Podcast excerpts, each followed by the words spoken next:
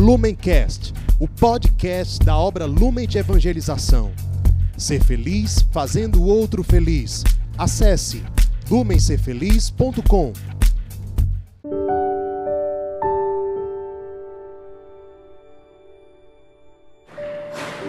Seja bem-vindo, meu amado irmão, seja muito bem-vinda, minha amada irmã. Estamos aqui hoje, dia 3 de dezembro, para meditar o Evangelho que a Santa Igreja nos traz. Então, estamos reunidos em nome de Deus que é Pai, Filho e Espírito Santo. Amém. Vinde, Espírito Santo, enchei os corações dos vossos fiéis e acendei neles o fogo do vosso amor. Enviai, Senhor, o vosso Espírito e tudo será criado e renovareis a face da terra. Oremos. Ó Deus, que instruíste os corações dos vossos fiéis com a luz do Espírito Santo, fazei que apreciemos retamente todas as coisas, segundo o mesmo Espírito, e gozemos sempre de sua consolação. Por Cristo, Senhor nosso. Amém. O evangelho de hoje está em Mateus 7, versículo 21 ao 27. Nem todo aquele que me diz Senhor, Senhor entrará no reino dos céus, mas sim aquele que faz a vontade de meu Pai que está nos céus. Aquele, pois, que ouve estas minhas palavras e as põe em prática, é semelhante a um homem prudente que edificou sua casa sobre a rocha. Caiu a chuva, vieram as enchentes, sopraram os ventos e investiram contra aquela casa. Ela, porém, não caiu porque estava edificada na rocha. Mas aquele que ouve as minhas palavras e não as põe em prática é semelhante a um homem insensato que construiu sua casa na areia. Caiu a chuva, vieram as enchentes, sopraram os ventos e investiram contra aquela casa. Ela caiu e grande foi a sua ruína. Estas são para nós palavras de salvação. Muito bem, nós estamos na primeira semana do Advento, um tempo onde a igreja nos convida à conversão. E este evangelho, ele é muito propício para nós mergulharmos nesse espírito de conversão. Começando logo no versículo 21, quando o Senhor nos exorta que nem todo aquele que fala Senhor, Senhor entrará no reino dos céus imediatamente nos lembramos de duas frases de santos que são muito próximos à nossa vocação. Uma frase de, primeiro uma frase de Santo Antônio de Pádua, quando ele fala que cessem as palavras e falem as obras. E uma frase de Santa Teresa de Calcutá, que nos diz que as mãos que ajudam são mais sagradas do que os lábios que rezam. Vamos meditar um pouco essas duas frases, né? Primeiro a frase de Santo Antônio: cessem as palavras e falem as obras. Aqui, neste versículo, Cristo fala que aquele que faz a vontade de meu Pai é esse que entrará no reino dos céus. O que faz. Perceba que faz, fazer é um verbo. No Evangelho de São João, capítulo 1, o evangelista chama Jesus de Verbo. Então, Jesus Cristo é o Verbo de Deus. Nós somos chamados à ação, certo? Nós somos chamados à ação. O próprio ser que nós tanto falamos em nossa comunidade, que nós precisamos ser, é, é um verbo. Então, é o verbo, e no verbo nós precisamos nos mover, e no verbo nós precisamos ser. E no verbo, que é Cristo, nós precisamos fazer realizar as obras de misericórdia, para que os homens, vendo as nossas boas obras, glorifiquem ao Pai que está nos céus. Então, mais do que discursos, mais do que apresentar a doutrina, nós precisamos fazer, mostrar ao mundo, mostrar à humanidade as obras de misericórdia, não para mérito nosso, não para reconhecimento nosso, mas para que o Pai que está nos céus seja glorificado. De palavras o mundo está cheio, de palavras o mundo está cansado. E estava cansado já na época de Santo Antônio de Pádua, este nosso santo baluarte que nos exorta a fazer, a realizar obras concretas de misericórdia, obras concretas de amor. E essa fala de Santo Antônio está em perfeita e profunda comunhão com o evangelho de hoje, com aquilo que Jesus Cristo nos ensina. Como também está em perfeita comunhão com o que Cristo nos ensina a frase de Madre Teresa: quando ela fala que as mãos que ajudam são mais sagradas do que os lábios que rezam. Não que Madre Teresa esteja fazendo uma, uma, uma espécie de juízo onde ela coloca o, o fazer, o ajudar de uma forma superior à oração. Não é isso. Mas ela está exatamente mostrando aquilo que Cristo nos fala neste Evangelho. De que não é o falar que nos salva, não é o falar que gera salvação, mas é a ação.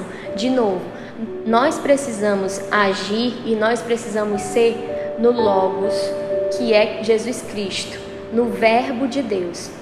E é nesse contexto que as mãos que ajudam são mais sagradas do que os lábios que rezam.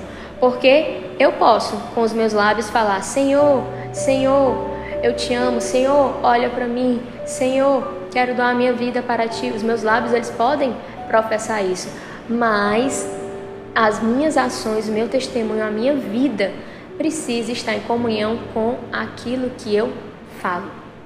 Seguindo aqui este evangelho, é, nos versículos em diante, Cristo fala sobre edificar a casa sobre a rocha.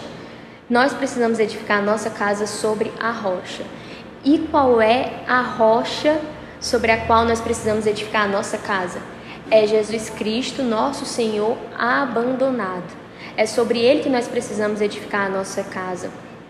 Perceba que o salmista, ele fala: "A pedra que os pedreiros rejeitaram tornou-se a pedra angular". E qual foi a pedra que os pedreiros rejeitaram? Foi Cristo. Cristo não foi aceito pelo seu próprio povo.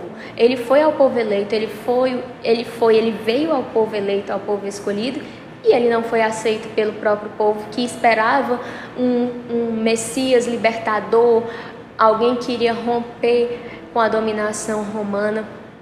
Então, por não ser o Deus que eles queriam, eles rejeitaram Cristo. E hoje, né, como Jesus Cristo é o mesmo ontem, hoje e sempre, hoje nós também somos tentados a fazer esse mesmo movimento de rejeitar Cristo, porque ele se apresenta para nós no mais abandonado e incomoda, incomoda, nos desinstala, olhar para o Senhor e ele está ali, numa situação de profunda miséria, numa situação de profundo abandono. Então, muitas vezes nós somos tentados a virar a cara, a ser indiferentes. Mas não caiamos, meus irmãos, no mesmo erro dos nossos irmãos na época em que Jesus se encarnou, há dois mil e tantos anos atrás. Não caímos no mesmo erro de rejeitar o Senhor, de não edificar a nossa casa sobre essa rocha que é Ele. Nós precisamos sim edificar a nossa casa sobre Cristo, sobre nosso Senhor abandonado e deixar que Ele frutifique todas as áreas da nossa vida, sejam elas quais forem. Se você trabalha que o, Cristo abandonado frutifique no seu trabalho. Se você é missionário, que o Cristo abandonado frutifique na sua oferta de vida missionária. Nós precisamos edificar a nossa casa sobre a rocha que é Cristo. E neste tempo de advento, é um tempo muito propício para você se examinar, se autoexaminar e pensar onde você está edificando a sua casa, sobre o que você está edificando a sua vivência. Será se é sobre Nosso Senhor abandonado? E se a sua resposta for não, este é o tempo favorável para a sua conversão. Não deixe passar a graça deste tempo. Converta-se, edifique a sua casa sobre Nosso Senhor abandonado. Se lance. Eu não sei por onde começar. Não tem problema, comece pelo pouco, comece devagar, comece tendo um encontro com o Senhor naquele mais abandonado, mas comece e comece hoje, não deixe para depois. Então, esse é o tempo favorável para você examinar sobre o que ou sobre quem você está edificando a sua casa. Nós somos muito tentados a edificar a nossa casa sobre nós mesmos, sobre o que nós queremos. Mas veja bem, aqui, ao final do evangelho de hoje, Cristo nos deixa um alerta. Caiu a chuva, vieram as enchentes, sopraram os ventos e investiram contra aquela casa. Ela caiu e grande foi a sua ruína. Em algumas traduções nós temos a palavra completa.